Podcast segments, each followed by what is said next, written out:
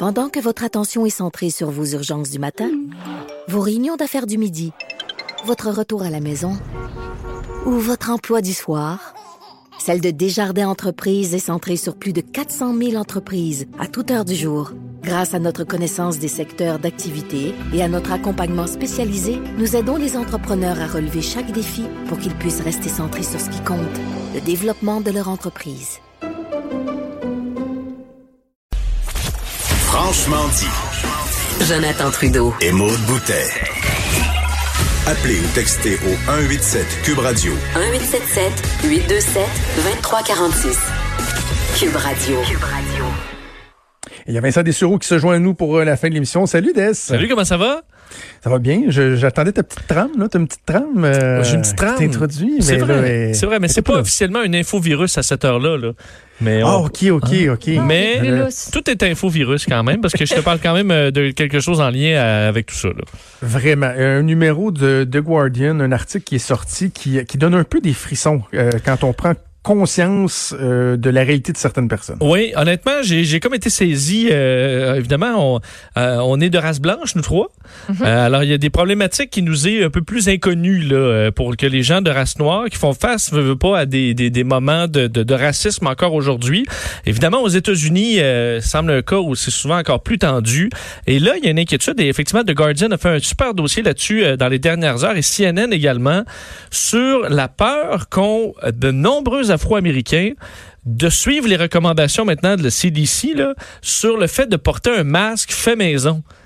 Euh, parce oui. qu'imaginez-vous, pour plusieurs, rentrer dans un commerce, là, euh, une personne noire avec un bandana d'en face, que ce soit dans une euh, ben, dans une banque, dans un dépanneur, dans un dans une épicerie, euh, eux ont carrément peur pour leur vie, dans certains cas, de voir une réaction là, d'un d'un patron armé dans certains États. Il faut dire qu'il y a plusieurs qui sont tout à fait armés. Il y en a qui ont carrément peur de se faire tirer dessus. Ça peut avoir l'air euh, un peu extrême, mais c'est pas c'est pas si fou que ça Ah comme non, inquiétude, effectivement. Ce qui Moi, est fou, c'est qu'on soit en- encore là. Moi, ça me fait capoter. C'est ça. Parce que, tu sais, j'écoute des, j'imagine des gens qui nous écoutent puis qui disent, ben voyons, franchement, est-ce que vous pensez vraiment que d'automatiquement de voir un noir avec euh, un masque, euh, faut, faut considérer que c'est un criminel potentiel? Non, justement.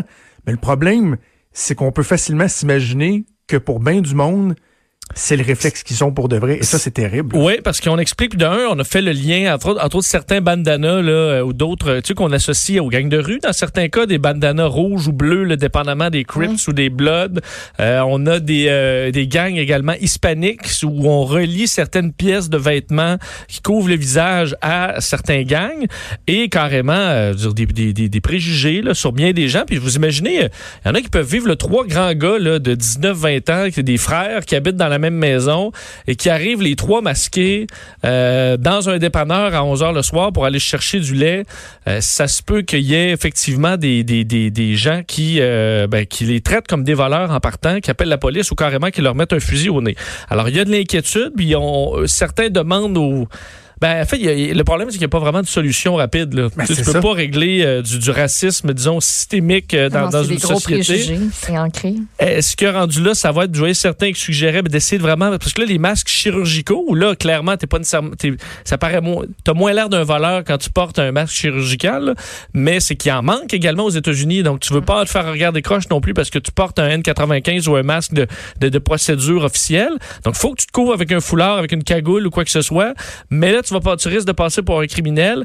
Alors, il y en a qui disaient, écoute, moi, je veux que les autres gens, ils restent en vie puis restent en vie, mais je veux aussi rester en vie, là, moi tout seul. là. parce qu'à la base, le foulard est là pour se protéger les autres davantage, mais eux veulent se protéger eux-mêmes. Alors, est-ce qu'il y aura peut-être des euh, dans les points de presse de Trump ou autres des euh, rappels là, sur le fait de ben, que c'est normal d'en voir Ah, des gens euh, euh, masqués un petit peu partout et de pas être inquiets, mais tu sais, dans une phase de crise où tout le monde est à cran, euh, il va peut-être arriver malheureusement des histoires tragiques aux, euh, aux, aux États-Unis. Et il faut quand même se rappeler, on n'est pas à l'abri de ça non plus chez nous. Là.